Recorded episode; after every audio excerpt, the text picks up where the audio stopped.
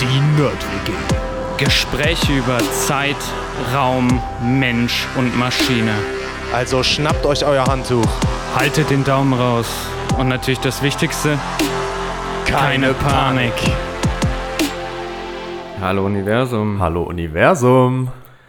Ja, heute mal früh am Morgen. Ja, wir haben nämlich noch einen Umzug vor uns heute. Ja, genau. Ungewohnt, ne? Bisschen schon, also finde ich. Ah, für Podcast, meinst du jetzt oder generell früh? Ja, ich stehe ja immer Richtung 12 auf Ja, bei mir, ich auch. Ja, ja. Ja, so angenehmer. Nachteule, Ja, ne? genau, ja. Nee, Quatsch. Ähm, ja, was haben wir die letzten Wochen Die gemacht? letzten Wochen tatsächlich, ja, ja. wir haben vier Wochen über Relativitätstheorie gesprochen. Mir hält's hängt's zum Hals raus, ich habe keinen Bock mehr. Ja, echt? Nein. Boah, ich fand das super spannend, Ja, muss ich ich sagen. Also das war schon ziemlich cool.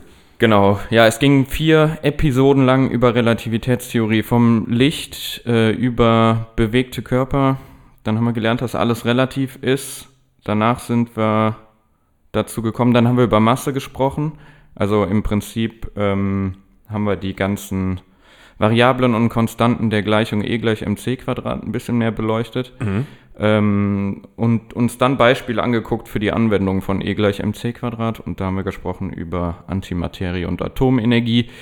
Wer da Spaß dran hat und wen das interessiert, also jetzt nicht an Atomenergie, sondern ähm, generell an Relativitätstheorie, die letzten vier Folgen anhören.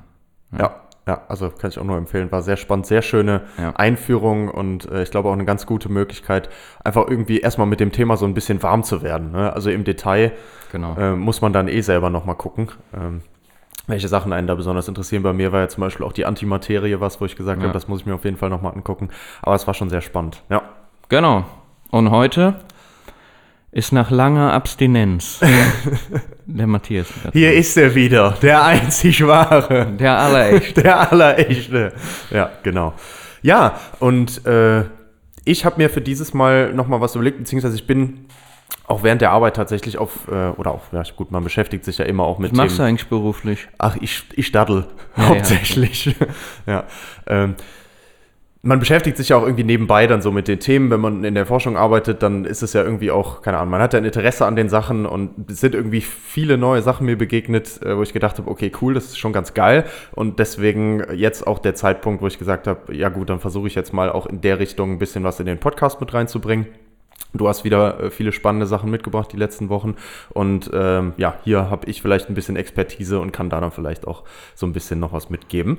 Ähm, und Dann geht's deswegen, um Energie. genau, es geht wieder um Energie auf jeden Fall und nicht nur um irgendeine Energie, sondern eben um unsere Energiequelle schlechthin und dann wird dir direkt klar sein, was es ist. Sonne. Genau, also Sonnenenergie.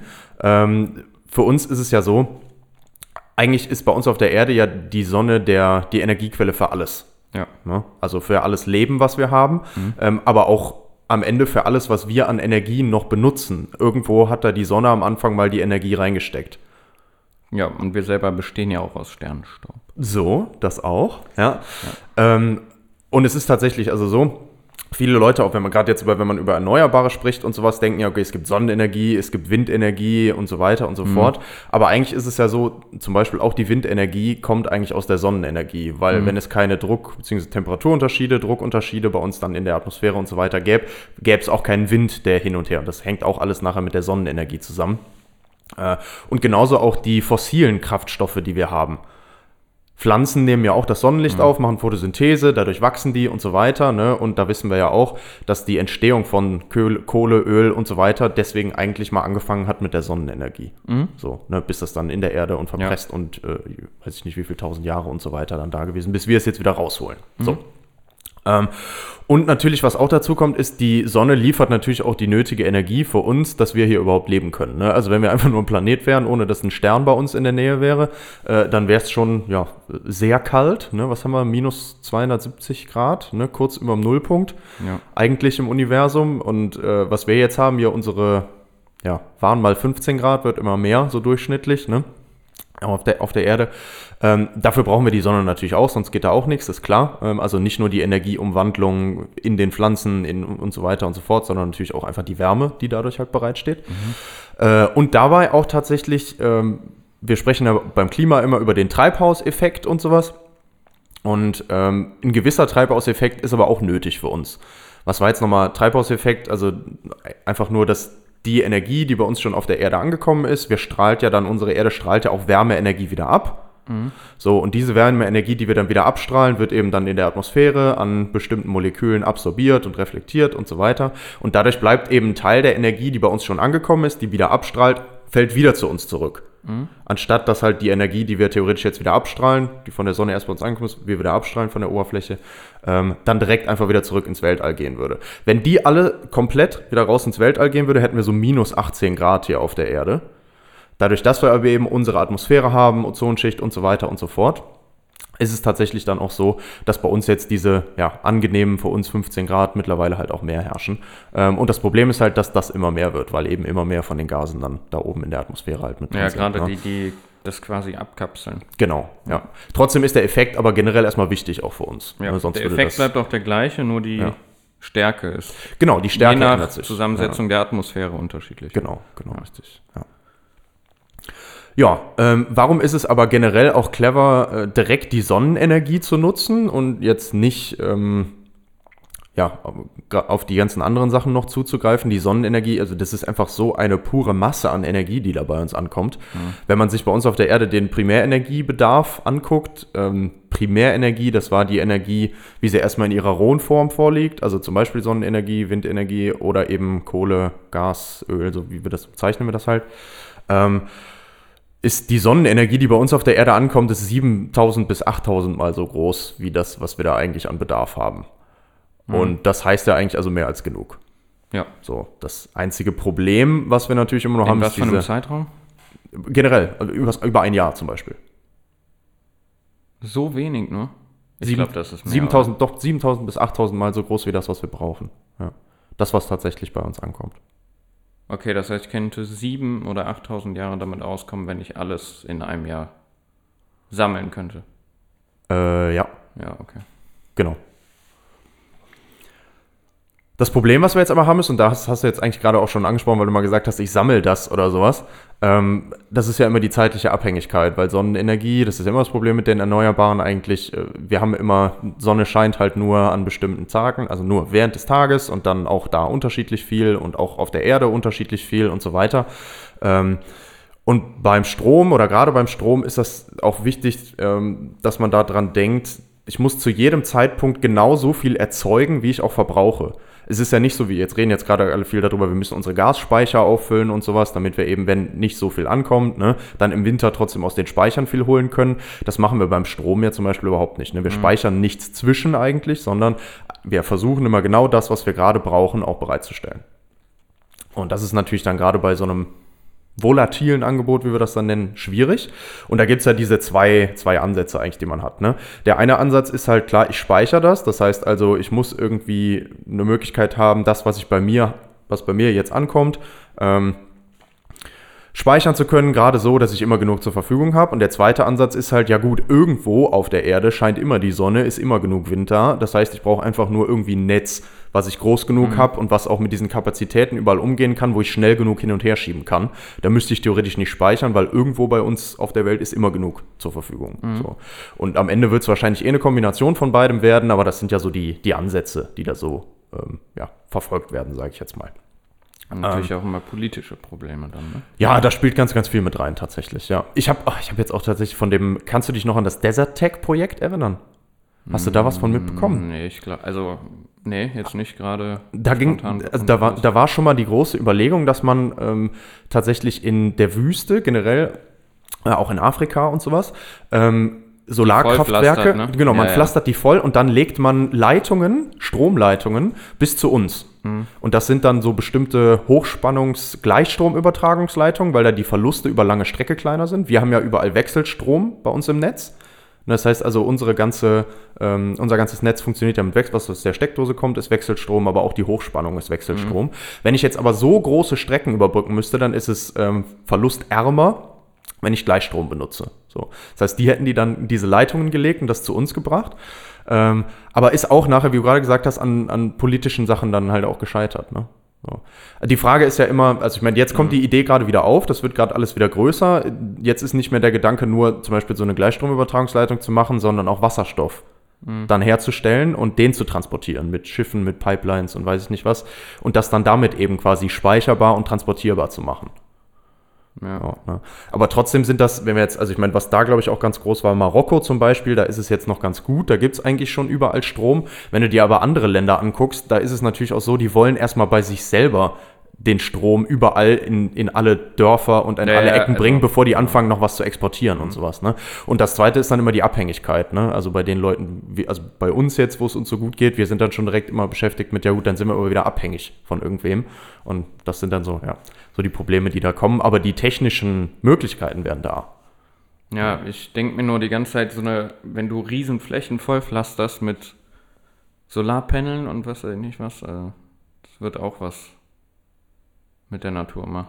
Das hat auf jeden Fall einen Einfluss. Ne? Die Frage ist ja auch genau, was passiert, wenn wir jetzt diese Sonnenenergie, die sonst bei uns eigentlich auf die Erde trifft, jetzt anfangen abzufangen und in andere Energie wieder umwandeln äh, und die dann am Ende, gut, vielleicht dann in Wärme oder wie auch immer nachher wieder rauskommt. Aber ne, die Frage eine- ist, wie, ja genau, es ist eine interessante Frage. Ja. ich weiß jetzt auch nicht, wie eine Wüste als Biotop, sage ich mal, äh, was die damit macht. Ich würde sagen, der Sand und so speichert ja irgendwie auch Wärme. Keine Ahnung. Aber ähm, Was tatsächlich das fällt ja weg, ne? Ja, was tatsächlich, was tatsächlich der Gedanke eigentlich war, ist Oasen zu schaffen. Ähm, das liegt daran, dass du hast unter diesen Kollektoren generell ähm, entsteht ja Schatten. Und das ist jetzt unabhängig davon, was für eine Solarenergieerzeugung du machst. Ähm, und dadurch, dass da Schatten entsteht, sinkt natürlich erstmal die Temperatur.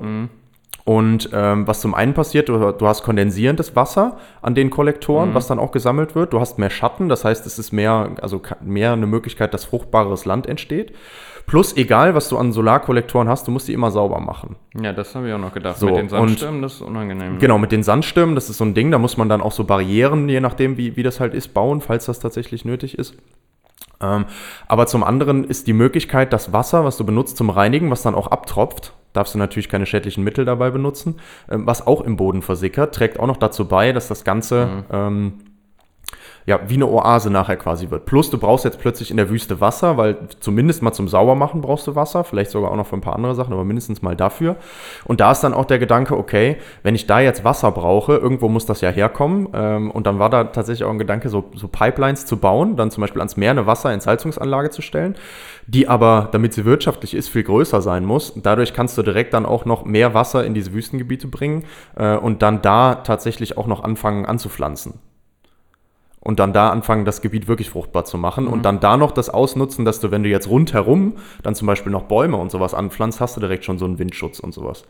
Also da gab es schon viele Gedanken, wie inwieweit das jetzt tatsächlich möglich gewesen wäre, weiß ich nicht genau, aber ähm, ja, die, die Pläne sind wahrscheinlich immer noch ähnlich, das so in die Richtung zu machen. So zumindest die, die schöne Vorstellung. ne? Was da nachher noch wieder für Effekte mit reinspielen würden, mal gucken. ne? Ja. Das ist auch, ja. Okay, sorry, erstmal hart abgeschwiffen. Ähm, eigentlich wollte ich dich als erstes fragen, äh, wir haben schon ein paar Formen der Sonnenenergienutzung kennengelernt. Wir haben ja im Podcast in ein paar Episoden schon über so ein paar Sachen gesprochen. Fällt dir noch was ein, wo wir da schon so ein bisschen Wasserstoff gequatscht haben? Wasserstoff, genau, da haben wir schon mal drüber gesprochen, ja. Ähm, was haben wir denn noch?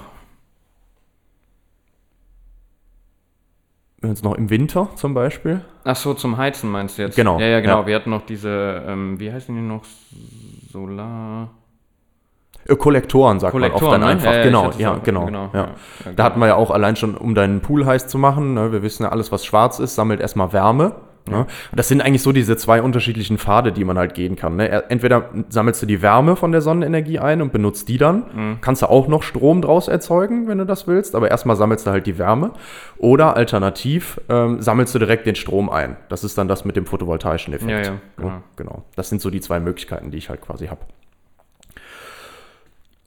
Ja, und da gibt es halt jede Menge Technologien und jetzt in letzter Zeit, aber ich habe gesehen, es gibt irgendwie viele coole Ansätze. Ne? Also was, wir ja, was wir zum Beispiel mit der Photovoltaik immer versuchen, also der direkten Stromerzeugung, ähm, tatsächlich da auch eine Möglichkeit zu finden, möglichst viele Flächen auszunutzen.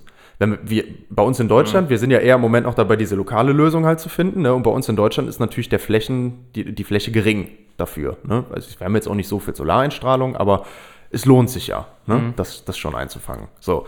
Ähm, und da gibt es jetzt mittlerweile zum Beispiel Konzepte wie Agri-PV, das heißt also gleichzeitige Nutzung von PV-Modulen, die dann über ähm, Äckern und sowas stehen können, äh, die dann zum einen als Hagelschutz und sowas dienen, die vor allem aber einen Teil der Sonnenenergie aufnehmen und einen Teil aber auch durchlassen.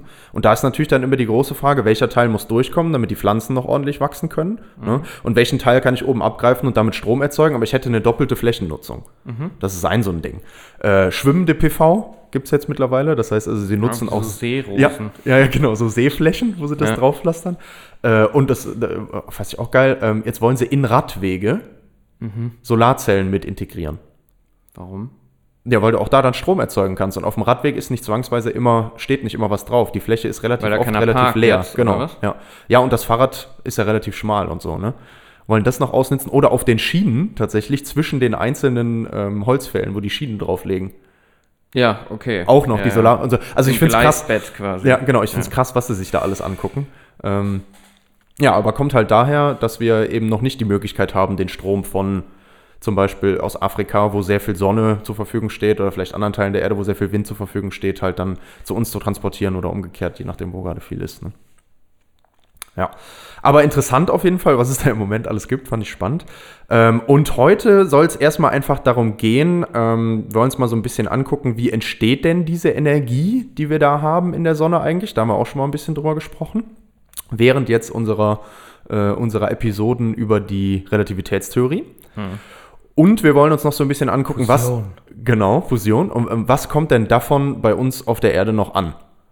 Ja. Und was können wir davon noch nutzen und worauf müssen wir da wahrscheinlich noch so ein bisschen achten? Darum soll es heute erstmal gehen. Äh, und ja, im Laufe der nächsten äh, Episoden geht es dann auch noch so ein bisschen um ähm, ja, die verschiedenen Möglichkeiten der Nutzung. Ne? Wir hatten gerade schon Photovoltaik, wir hatten Nutzung erstmal über Wärme ähm, und da gibt es noch so ein paar interessante Sachen, die man sich noch angucken kann, was man da so machen kann. Gut, ready? Bitte. Wunderbar. Erstmal wissen wir ja, die Sonne ist ja wesentlich größer und wesentlich schwerer als unsere Erde. Ne? Also die ist, was haben wir hier, 333.830.000 mal so schwer wie die Erde äh, und 109 mal so breit, also wenn man sich den Radius anguckt. Ne? So. Das heißt also schon wesentlich größer. Äh, und das bedeutet natürlich auch, dass die Gravitation größer ist. Ne? Also die Anziehungskraft ist dann 28 mal so groß, weil die so schwer ist. Ähm, die Entfernung von Sonne zur Erde, das sind jetzt äh, ungefähr 150 ähm, Millionen Kilometer. Das ist schon eine Menge eigentlich, aber wir haben ja jetzt auch schon hier die, unsere schönen Einheiten mit Lichtminuten und Lichtjahre, Lichtjahren und genau. sowas einge, eingebaut. Also das Licht braucht 8 Minuten und 20 Sekunden ungefähr. Ja. Ähm, und das natürlich bei der Lichtgeschwindigkeit, haben wir gelernt, die ist konstant von ungefähr den 300.000 Kilometer pro Sekunde. Was passiert jetzt in der Sonne? Und das war ja genau das, was du gerade gesagt hast. Im Endeffekt ist das ein großer Fusionsreaktor. Ja, das heißt, da passiert Fusion und du hast auch schon mal erwähnt, ähm, was das ist, nämlich die Umwandlung von Wasserstoff in Helium. So.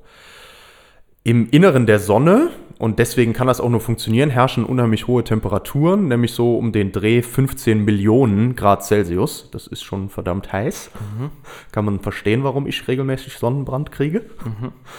Ähm, und dadurch, dass jetzt auch die Gravitation groß ist, wird natürlich jetzt in Richtung des Zentrums der Sonne eben ähm, werden Moleküle angezogen, der Wasserstoff. Ähm, und bei diesen hohen Temperaturen liegt er jetzt nicht gasförmig vor, so wie wir das hier kennen, sondern als Plasma. Ja, das heißt also, die Elektronen und ähm, die Protonen und Neutronen sind jetzt getrennter voneinander. Das heißt, die bewegen sich quasi frei. Und die bewegen sich vor allem auch mit großer Geschwindigkeit. Ja. Also Elektronen, Protonen, Neutronen hatten wir jetzt schon ein paar Mal. Aufbau vom Atomkern ne, sind, die, sind die Bausteine davon. So. Ähm, nur dadurch, und das hast du ja letztes Mal auch schon gesagt, damit sich irgendwas fusionieren kann, muss erstmal dieser gewisse Mindestabstand unterschritten werden, damit aus Abstoßen anziehen wird. So, jetzt haben wir hier diese Protonen von dem Kern. Dadurch, dass das da so heiß ist, da so viel Energie herrscht, sind tatsächlich jetzt Wasserstoffprotonen so schnell unterwegs, dass die so nah aneinander kommen, dass eben genau dieser Abstand unterschritten wird und die Fusion stattfinden kann. So. Und diese Fusion passiert dann nachher in drei Schritten. Das nennt man dann die sogenannte Proton-Proton-Reaktion, wenn ich mir das richtig gemerkt habe. Ähm, und zwar im ersten Schritt haben wir zwei Protonen, also von den Wasserstoffkernen, ne, die Protonen. Ähm, eins davon wandelt sich in Neutron um ähm, und das bildet dann nachher den Kern von, äh, von dem nächsten, was da rauskommt, nämlich von dem ähm, Wasserstoff. Das ist dann Isotop, also ein Vorkommen davon. Ähm, das nennt sich Deuterium. Das heißt, da habe ich dann ein Proton und ein Neutron. Was da rauskommt, das hat sich jetzt schon zusammen fusioniert. So. Das ist aber noch nicht das Ende. Das ist ja erstmal jetzt nur eine andere Vorkommensweise von dem Wasserstoffkern. Was da jetzt dann noch passiert, dieser, dieser Deuteriumkern davon ähm, nimmt sich dann nochmal ein Proton dazu äh, und bildet sich erstmal zu einem sogenannten leichten Helium. Auch wieder Isotop nennt man das dann. Ähm, und das ist als Helium 3 bekannt, weil eben diese drei Bestandteile im Kern drin sind. Ähm, und davon kommen dann nochmal zwei zusammen und die vereinen sich dann am Ende zu dem Helium 4, wo dann eben genau die vier, also zwei Protonen und zwei Neutronen zusammen sind. Das ist das, was da eigentlich passiert, so ganz grob gesagt. Ähm, und was jetzt da ähm, die Energiefreisetzung ermöglicht, und das hast du letztes Mal ja auch schon gesagt, ist, dass dieser sogenannte Massendefekt entsteht. Das heißt also, wenn ich jetzt die vier Protonen alleine wiegen würde, die am Anfang stehen, ähm, dann haben die eine größere Masse als der Kern, der von dem Helium 4 nachher da ist. Das ist zwar ein ganz kleiner Teil, aber weil E gleich mc Quadrat, Bleibt Ener- die Energie generell erhalten? Also irgendwo muss der Unterschied. Also erstmal hast du einen Massenunterschied, den kann ich umwandeln in Energie und dann. Mhm. Genau. Ähm, ja, das ist die Energie, die die Sonne quasi dann in Form von Wärme abstrahlt oder Sonnenenergie, Licht abstrahlt. Genau. Und weil, ähm, ja, und das ist also in dem Fall eine riesig hohe Energie, Ja. äh, weil die Lichtgeschwindigkeit ja auch eine schön hohe Konstante ist, tatsächlich. Also sehr kleine Masse, aber riesig große Zahl danach, äh, m mal c Quadrat. Ähm, ja, gibt eine hohe Energie, äh, ungefähr 10 Millionen Mal größer als ähm, bei dem Zusammenschluss von Wasserstoff und Sauerstoff zu Wasser. Hatten wir schon mal in der Brennstoffzelle. 10 Millionen mal so viel ist ordentlich, ne? Auf jeden Fall. Ja, das heißt also, da ist schon einiges an, an Energie zur Verfügung. So, die Energie kommt ja jetzt dann zu uns in Form von Strahlung. Ne? So, jetzt ähm, ist es aber so, dass wenn wir so einen Körper wie zum Beispiel die Sonne haben, ähm, die strahlt ja jetzt, und wir haben ja auch schon, wir haben ja über Wellen auch schon gesprochen und sowas, dann wissen wir ja, dass diese Strahlung unterschiedliche Eigenschaften haben kann. Zum Beispiel eine unterschiedliche Wellenlänge. Woher kennen wir das sowieso? Wir kennen das ja zum Beispiel vom sichtbaren Licht. Je nachdem, welche Wellenlänge unser sichtbares Licht hat, ist die Farbe, die wir sehen. So. Und das oder ist jetzt, nicht sichtbar. Oder, oder, ja, oder nicht, genau, oder nicht sichtbar, ne, wenn wir Infrarot und so weiter dann sind. Ne? Ja, wir hatten es auch bei den Teleskopen davon. Ja. Genau, ja. Und jetzt wissen wir auch aus der Wärmelehre, dass erstmal jeder Körper irgendwie Wärme abstrahlt ähm, und eben diese Wärmestrahlung auch nicht bei einer bestimmten Wellenlänge vorliegt, sondern eben bei vielen verschiedenen Wellenlängen. Und mehr bei einer Wellenlänge und weniger bei einer anderen Wellenlänge. Und wie sich das nachher aufteilt, also bei welcher Wellenlänge ich viel und wenig habe, ist bei so einem Körper, der Wärme abstrahlt, zum Beispiel die Sonne jetzt auch, immer abhängig von der Temperatur an der Oberfläche, wo das abgestrahlt wird. So, ähm, bei der Sonne habe ich jetzt ungefähr 6000 Grad Celsius. Ähm, und damit ergibt sich ja so eine Verteilung von der Strahlungsenergie. Und ich habe besonders viel Strahlungsenergie bei genau dem Licht mit der Frequenz, wo wir das sichtbare Licht haben. Das sieht am Ende alles immer aus wie so ein Berg, wenn ich mir das angucke. Ne? Also Verhältnis von Strahlungsenergie zu Wellenlänge. Ähm, und an der Stelle ist es tatsächlich so, also die, die Spitze vom Berg liegt quasi genau auch in unserem Bereich von dem sichtbaren Licht. Ne? Und alles, was dann noch die Größe und die kleinere Wellenlänge hat, ist einfach ein bisschen weniger.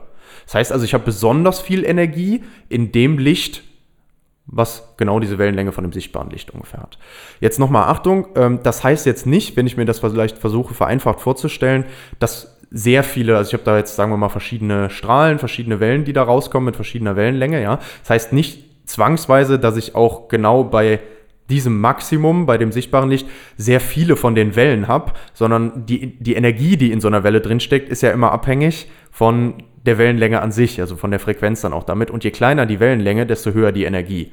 Das heißt, das heißt das nicht automatisch, dass sozusagen viele Strahlen der Sonne oder viele dann genau bei der Frequenz vorliegen. Das heißt, dass da die maximale Energie vorhanden ist. Ja. So. Ähm, aber das ist ja das, was uns interessiert. Wir gucken uns ja die Energie an. Ja. So, damit ist das für uns wichtig. Ähm, das brauchen wir wahrscheinlich in einer der späteren Episoden auch nochmal, wenn wir uns so theoretische Wirkungsgrade von Photovoltaikzellen und sowas angucken. Das bedeutet nämlich da auch eine obere Grenze, wie viel ich tatsächlich maximal mit bestimmten Materialien dann erreichen kann. Ich kann nur eine maximale Menge an Energie rausholen, weil ich halt weiß, ich habe nur eine maximale Menge an Energie bei einer bestimmten Wellenlänge zur Verfügung. Ja. Ja, es hat dann nachher auch, äh, ja, liegt dann daran, wie viel Energie ich brauche, um so ein Elektron zu lösen und sowas. Ja, genau. Deswegen ist das relativ spannend. Macht aber ja auch irgendwie für mich gerade ein bisschen Sinn, dass sich rein evolutionär das so entwickelt hat, dass wir Ja. das Licht sehen können, weil Ja. wir sind ja auch nichts anderes als Energieumwandler. Ja, Macht schon Sinn, das zu sehen, wo viel Energie drin ist, ne? ja. Ja. Wenn ich viel Energie wieder ausscheiden will. Genau, ja. Also davon ist einfach das meiste Licht, also die meiste Energie in dem Licht, die halt ankommt, steckt genau in diesem Bereich eigentlich. Ja. Ja, Und deswegen ist das natürlich auch der Bereich, den ich möglichst einfangen will. Ne? Ist ja auch klar. genau. Ja, das war jetzt die Aussage. Ja. Ja, Pflanzen sind energiereiche Nahrung auch. ja, ja auf jeden Fall. Ja, das stimmt. So, ähm, damit haben wir jetzt schon mal ein bisschen uns was über die Sonne angeguckt und wissen jetzt, Also wie was die, da an Energie rauskommt. genau, was da an oder was Energie die abgibt, was die abgibt, was da an Energie wo das herkommt. drin steckt, genau, wo das herkommt und äh, wie sich das so ein bisschen verteilt. Jetzt strahlt die Sonne ja überall hin ihre Energie. Ne? Das heißt also, die, die Strahlung von der Sonne geht ja einfach in den kompletten Raum rein und nicht so nicht nur gerichtet in eine Ja, Richtung auf die Erde zu. ab. Wir kriegen halt einen Teil davon ab. Genau. Das heißt für uns im Endeffekt, ähm, nur ein ganz kleiner Teil von der Energie ist nachher der, der auch bei uns ankommt. Plus, wir haben ja jetzt auch eine gewisse Entfernung. Wir hatten ja diese 150.000 Kilometer Entfernung zwischen Sonne und Erde. Und jetzt kennt man das ja, wenn man so eine Taschenlampe anmacht. Ne? Je weiter man jetzt das auf eine Wand zum Beispiel wirft, je weiter die Wand weg ist oder wenn ich von der Wand weglaufe, während ich die Taschenlampe anhab, wird zwar der Kegel theoretisch immer größer, aber das Licht wird immer schwächer. Das heißt also, auf der gleichen Fläche, wenn ich jetzt mir eine Erde aufmale auf einer Wand, dann mit der Taschenlampe da drauf zeichne und immer weiter weggehe, wird ja das Licht, was ankommt, immer schwächer, je weiter ich weggehe. Das heißt also, die Intensität nennen wir das, die Energie pro Fläche, die da ankommt, ist natürlich kleiner als die Energie pro Fläche, die ich noch direkt an der Sonnenoberfläche hatte. Einfach weil dieselbe Menge an Energie sich auf eine größere Fläche aufteilt. Logisch. Ja. So. Was kommt jetzt bei uns noch an? Kleiner Tipp sonst für alle, die das nicht glauben. Äh, ich habe als Kind mal auf ein Grablicht gefasst. Na, ist das sehr viel. Weiter weg. Ja. Ja, Ist es nicht mehr so. ist es nicht mehr so. ne? Ja, auf jeden Fall. Ähm, was, was kommt jetzt an Energie noch bei uns an? Also wir haben, man kann das ja, ähm, Solarkonstante nennt sich das dann. Das heißt also noch vor der Atmosphäre bei uns ähm, kommen so 1360 Watt pro Quadratmeter an. So, Watt pro Quadratmeter war jetzt Energie pro Fläche. So, das heißt also, wenn ich jetzt irgendwas dahin halten würde, könnte ich da bei der Fläche, wenn ich alle Energie abgreifen könnte, genau diese 1361 Watt abgreifen und das pro Quadratmeter. Das heißt, wenn ich da jetzt was mit sehr vielen Quadratmeter bauen würde, könnte ich sehr viel Energie abgreifen. So einfach nur, das ist die Einheit, was ich da sagen will. Äh, Und zum Vergleich nochmal Watt, falls einem das jetzt nicht direkt was sagt, kennen bestimmt alle noch die alten Glühbirnen. Jetzt nicht bei den LEDs, sondern bei den Glühbirnen stand immer so eine Angabe in Watt drauf. Das waren so Größenordnung 15 bis 20 Watt. Ansonsten mal in die Küche gehen, mal bei den Küchengeräten gucken, was da so draufsteht, was die so brauchen. Und dann mal überlegen, Dann alles ich, einstecken. dann alles einstecken bei der Hand. Anmachen. ja. Nee, und dann äh, mal überlegen, also 1361 Watt pro Quadratmeter. Muss man auch mal überlegen, wie viel Fläche die Erde auch hat und so, ne? Pro Quadratmeter. Äh, das ist schon einiges, was da an Energie ankommt, ne? Das mal vergleicht. So, was passiert jetzt aber auch dadurch, dass wir eine gewisse Entfernung haben zwischen der Sonne und zwischen der Erde? Die Sonne schickt ihre Strahlen, haben wir eben schon gesagt, in den ganzen Raum. Das heißt also, wir kriegen Strahlen ab, die sowohl jetzt von der, von der von uns aus gesehen der Mitte der Sonne ausgesendet wurden, aber auch von uns aus gesehen vom Rand der Sonne. So. Und das bedeutet nachher, dass wir durch diese große Entfernung einen gewissen Winkel haben, in dem die direkten Strahlen bei uns ankommen. Wir stellen uns das Licht jetzt wirklich mal als gerade Linie, als Strahl vor. Klar, das ist eine ganz gerade Linie von der Mitte der Sonne direkt bis zu mir, aber ich sehe eben auch eine Linie, die von der, wenn ich jetzt die Sonne als Scheibe mir angucke, am Himmel, von der rechten Seite der Sonne und von der linken und von oben und von unten. Und das gibt ja einen gewissen Winkel nachher. Das heißt also, die kommen nicht alle genau geradeaus auf mich zu, sondern die, die überschneiden sich so ein bisschen theoretisch. Und das ist ein Winkel von nachher so ungefähr 0,53 Grad. Das kann man ausrechnen, wenn man guckt, wie groß der Radius der Erde, der Sonne und wie weit sind die voneinander entfernt. Warum ist das wichtig? Eigentlich ist es ja 0,5. Aufsatz des Pythagoras. ja, genau. Ja. 0,53, ja, genau. 0,53 Grad Celsius, äh, äh, Celsius, Alter. 53 Grad.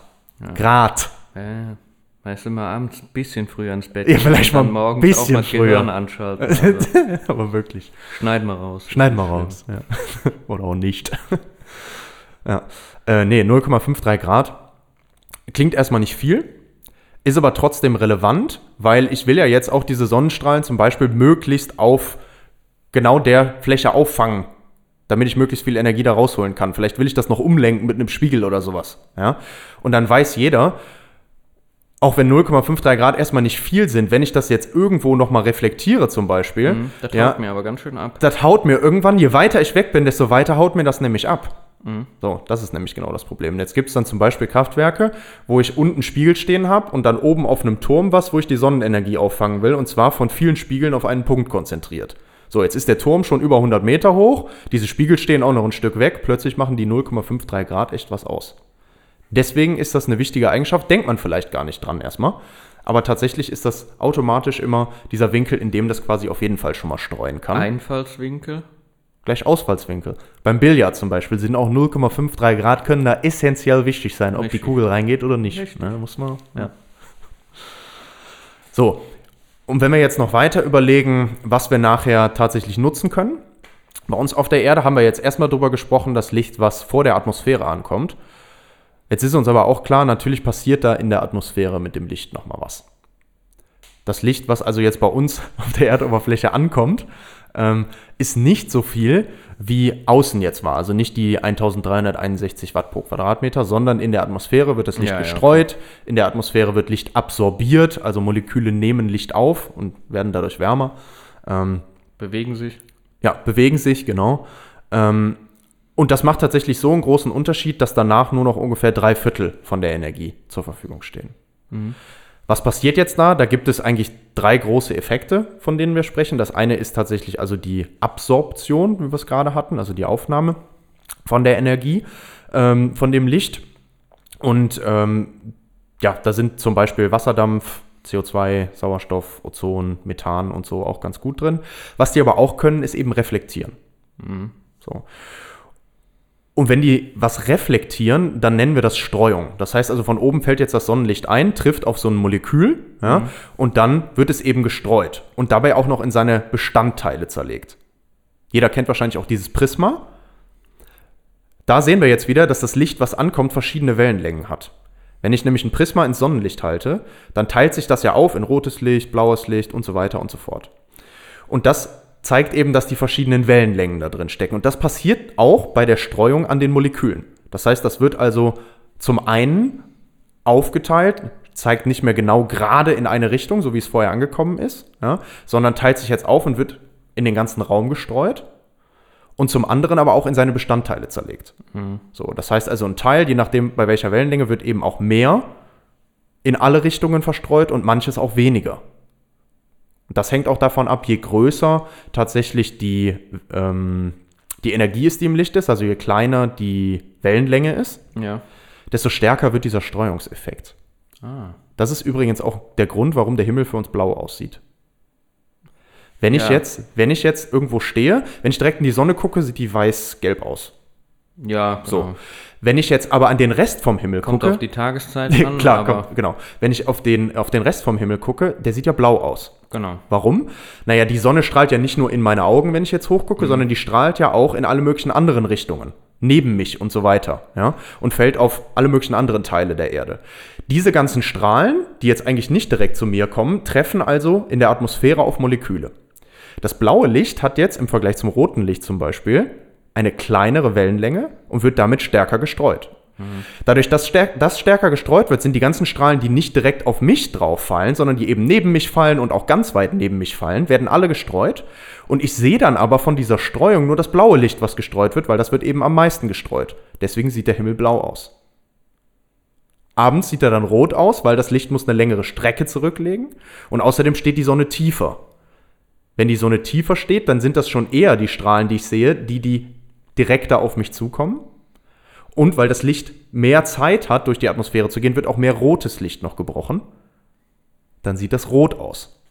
Oder orange. Oder orange, genau. Also da kommen dann die, die verschiedenen Farbeffekte mit rein. Aber finde ich interessant, wenn man sich da mal die Gedanken über gemacht, da kommt das eigentlich her. Dass das für uns halt so Warum aussieht hast wie als. die lila Wolken. Oh ja. Wir bleiben wach, bis die Wolken wieder lila sind. So nämlich. Das war ein guter Song, ne? Ja, war ein schönes Ja, Song. doch, haben wir viele Ein gehört, Remix Ja. gehört jetzt. Das ist ein Remix. wow. Aber das ist ja jetzt echt im Moment krass, ne? ja, man wird alt, richtig. Achso, ich Ach so. meinte jetzt viele Remix, aber egal, ja.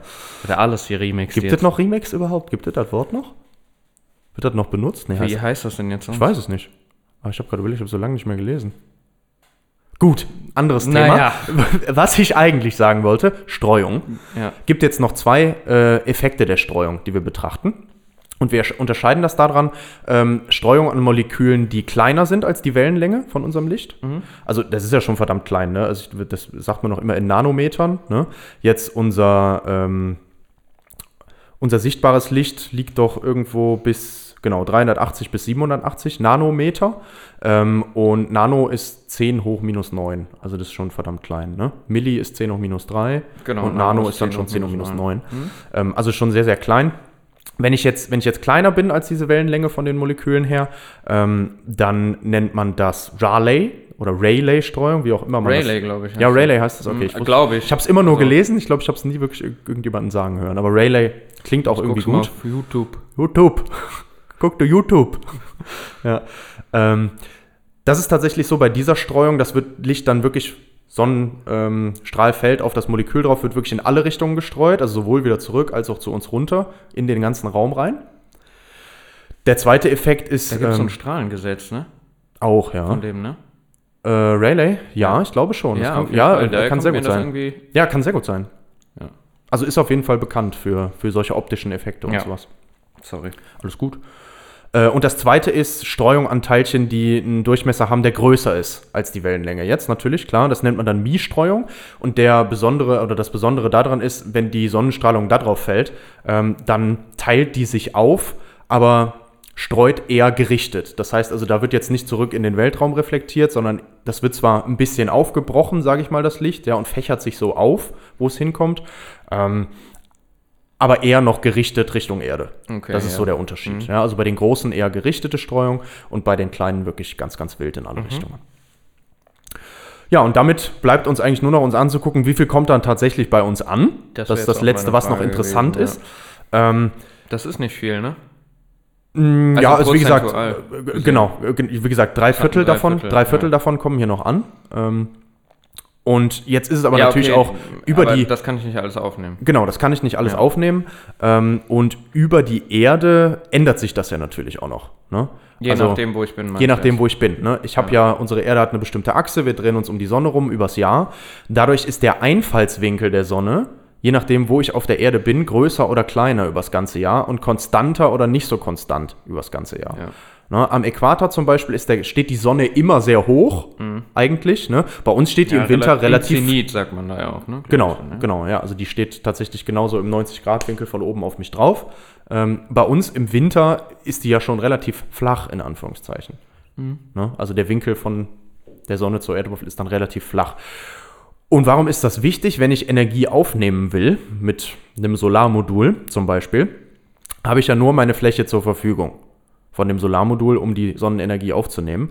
Und natürlich ist die Menge, die ich von der Energie, die der einstrahlt, aufnehmen kann, abhängig davon, ob ich genau senkrecht zu meinem Sonnenstrahl stehe oder ob ich eben schräg dazu bin. Und je schräger jetzt die Sonne steht, desto eher bin ich jetzt, wenn mein Modul zum Beispiel flach auf der Erde liegt, desto kleiner ist meine Fläche, mit der ich wirklich auch effektiv Sonnenstrahlung aufnehmen kann. Man kann sich das gut vorstellen, wenn man sich vorstellt, man hat so einen richtig dicken Wasserstrahl ja, und eine Holzplatte. So. Und jetzt halte ich die Holzplatte erstmal voll in den Wasserstrahl rein, kann den komplett abblocken. Wenn ich jetzt anfange, diese Holzplatte zu drehen, habe ich irgendwann immer weniger effektive Fläche, mit der ich den Strahl blocken kann. Wenn ich die jetzt Ja. immer weiter drehe, bis die quasi so komplett ähm, flach im Strahl liegt, dann habe ich, hab ich ganz wenig, Ja. was ich nur noch habe. Aber je weiter ich die wieder aufstelle, desto mehr habe ich. Das heißt, dieser Einfallswinkel ist wichtig. Ne? Je größer ähm, der, oder je weiter der Winkel von den 90 Grad weg ist, desto weniger von der Energie kann ich aufnehmen, weil genau wie von dem Wasserstrahl kommt, kann ich von dem Strahl, der von der Sonnenenergie reinkommt, einfach weniger verwenden, weil ich den einfach nicht abfange. So. Das ist zum Beispiel auch der Grund, warum bei uns in Deutschland die ganzen Solarmodule immer nicht flach auf dem Boden liegen, sondern so aufgestellt sind. Mit ungefähr 30 Grad, so habe ich den besten Ertrag über das ganze Jahr. Ja, okay, das wird einfach gemittelt dann, ne? Genau. Das, ja. ja. Ich nehme da einen Wert, mit dem ich über das ganze Jahr möglichst viel aufnehmen kann. Ja. Alternativ kann man sonst mal sich so ein äh, portables Solarpanel kaufen und das mal nachts aufstellen. Ja, gut. Nachts bringt natürlich gar nichts. Ähm, da kommt gar nichts an. Der Vorteil ist aber, wir haben ja jetzt gerade schon gelernt, es gibt zum einen die Strahlung, die gestreut ist, und es gibt aber auch trotzdem noch Strahlung, die nicht gestreut wurde in der Atmosphäre, die noch direkt ankommt. Die hat eine Richtung, die andere hat keine Richtung. Wir sprechen von diffuser und von ähm, ja, gerichteter, direkter Strahlung, genau. Ähm, kann ich halt unterschiedlich nutzen. In der direkten Strahlung steckt noch mehr Energie. Aber selbst wenn es bewölkt ist, habe ich noch diffuse Strahlung. Und die kommt bei mir dann auch noch an. Ja, ja, okay. PV-Module machen sogar, wenn es bewölkt ist, noch ein bisschen Energie. Wenig, aber ein bisschen machen sie tatsächlich Ja, also noch. bei dem, was ich habe, jetzt für den Van zum Beispiel, merkst du das auch. Ähm, Wenn es jetzt nicht krass bewölkt ist, kriegst du dein Handy noch langsam geladen. Mhm. Ähm, ja, genau. Wenn das aber jetzt zu bewölkt ist oder du wirklich auch im Schatten von einem Baum bist oder so, dann das reicht schon nicht mehr. Ja, aber das klar, das Ende, jetzt das ist natürlich dann auch ein äh, kein Solarmodul wie, äh, wie eins, was ich aufs Dach mache oder was in der Industrie genutzt wird. Also das hat ja noch weniger Ertrag als Gut, genau, der das, Wirkungsgrad aber du merkst es anders, einfach aber, ja. ähm, auch bei dem niedrigen Wirkungsgrad von dem Ding, ne? Genau. Plus, was ich auch noch machen kann, ist theoretisch, kann ich das ja jetzt auch noch wenigstens mal über den Tag immer so in die Sonne drehen und könnte das ja auch bewegen, ne? Gibt es auch Ja, genau, die automatisch halt mitfahren. Ja, dann, okay, ne? das Du machst das selber. automatisch. Du kannst das äh, platten dann, das geht dann. Genau. Ähm, ich sag mal, wenn es auf dem Auto ist, ist es sowieso eigentlich immer relativ gut. Ja, Aber, wird, auch, wird auch gar nicht so viel eingesetzt, aber gibt es theoretisch auch. Ja. Ja. Genau, und was dann bei uns hier in Deutschland so im Jahr ankommt, sind so 1170 Kilowattstunden Mhm. pro Quadratmeter. Kilowattstunden, ne? also 8760 Stunden im Jahr. Über 8760 Stunden mal die 1171 Kilowatt, das habe ich zur Verfügung, pro Quadratmeter. Äh, und im Vergleich, ähm, jetzt in Kenia zum Beispiel oder sowas, habe ich tatsächlich 2430 Kilowattstunden pro Quadratmeter. Da ist schon wesentlich mehr vorhanden. Zum einen, weil da ja, mehr Sonnenstunden sind, die Sonne eben mehr scheint. Zum anderen, weil der Winkel von der Sonne im jährlichen Vergleich eben auch immer. Ja. Und die Sonnenstunden, die man hat auch, oder? Das, genau, das war das, was ich gerade meinte. Du hast mehr Stunden, wo die Sonne tatsächlich scheint. Habe ich irgendwie. Alles gut. ich alles gut. Ja, alles gut. Ist halt auch ein Wirkungsgrad bei mir noch, ne? Ja, ja, ja, ist ja auch normal. Ist ja auch gerade erst ein. Streuung kommt noch Der dabei. Tag ist erst einen Kaffee alt. Ja, genau. Ja, genau. Und das nicht mal, noch nicht mal, siehst du mal. Ja, genau. Und wie gesagt, das zweite ist halt äh, der Winkel, der Einfallswinkel, Ja, den ich auch kleiner machen kann. Ja, und damit äh, machen wir jetzt mal Schluss für heute. Ich denke, das reicht. Mhm. Ähm, haben aber schon so die ersten Grundlagen mitgenommen und können dann von hier aus mal gucken, was bedeutet das jetzt, wenn ich tatsächlich Strom erzeugen will. Was habe ich da für Möglichkeiten oder auch Wärme. Und das äh, gucken wir uns irgendwie im Laufe der nächsten Zeit dann mal noch an, was man Ja, da alles geil. machen kann. Das hat ja jetzt sehr gut quasi hinten rangepasst, ne? Fand ich auch, ja. War das äh, schon, äh, vorher schon geplant? Oder? Nee, ich, nee. Kam das jetzt, Ja, kam äh, dadurch okay. auch mit. Ja, Ja, ja. Wie gesagt, die Sachen, die ich halt interessant fand und jetzt dann die Einflüsse dazu, komm, jetzt machst du es mal. Ja, sehr schön. Fusion quasi. Ja, genau. Ja. Gut, aber wir müssen auch los zum Umzug. Ja, ich habe nur noch eine Sache. Achso, ja, gerne. Noch eine Neuigkeit. Bitte. Unser Merch-Logo ist doch raus, Matthias. Ja, ist richtig. Ja, wir haben den ersten Merch, der ist da. Echt? Er ist da. Ja, geil, okay. Ja, er oh, ist bin da. ich gespannt, wie es aussieht. Äh, Ulis Clothing hat uns einen Retro ähm, Jogginganzug bedruckt. Bestickt sogar, oder? Bestickt, ja. Ja. Und ähm, auch ein T-Shirt. Geil. Ja, ähm, das gibt's dann in Social Media zu sehen. Ja, nice. Dieses Wochenende, ja, Geil. genau. Bin ich sehr gespannt. Und auf Dauer gibt's dann auch Nerd-Merch. Ja, das ist doch perfekt. So Ja. machen wir das. Genau. Dann melden wir uns wieder bei euch, äh, sobald es hier richtig geile Sachen zu emergen gibt. Ja, und also kauft den Merch auch. Also ne? kauft es auch, bitte. Ja, also von irgendwas müssen wir auch leben. So. Wir können uns hier nicht nur von äh, Luft und Wissenschaft ernähren. Und Liebe. und Liebe. Natürlich. Ich hab dich auch lieb. Abschalten. ja, schönes, oh Gott. Ja, schönes Ende. Ja, Sehr schönes ähm, Ende. Ja. Ich denke, dass, also toppen kann man das. Wie, wie, was machen wir denn? Hohe Preise noch beim Merch wahrscheinlich, ne? Wäre sicherer. Müssen wir hier sehen, was die Fußballclubs mit den äh, Trikots verdienen. Ja, mindestens 70, 80 Euro. Mit, und wir machen, wir Für signieren Retro. einfach alles. Wird doch eh keine große signiere Stückzahl. alles. Signier alles. Muss mal unterschreiben üben. Geht auch digitale Signur. Signur, Signatur. Ja, mit Sicherheit. Können so einen QR-Code drauf machen. Ja, perfekt. Ja, das bin ich. Hallo. Kommt Kommt so ein Video. Ich bin's. Abschalten. Abschalten. Ja, genau, das ist auch gut. Okay, ja. Genau, also in dem Helfen wir dem Sinne. jetzt? Ich fahre nicht zum Umzug. Doch. Also, mir ist das zu früh. jetzt. Ja, meinst du? Ja, ja. Machen wir lieber. hin. Ich würde sagen, erstmal noch ein Schläfchen, oder? Ja, Ja. bis später. Bis später. Abschalten.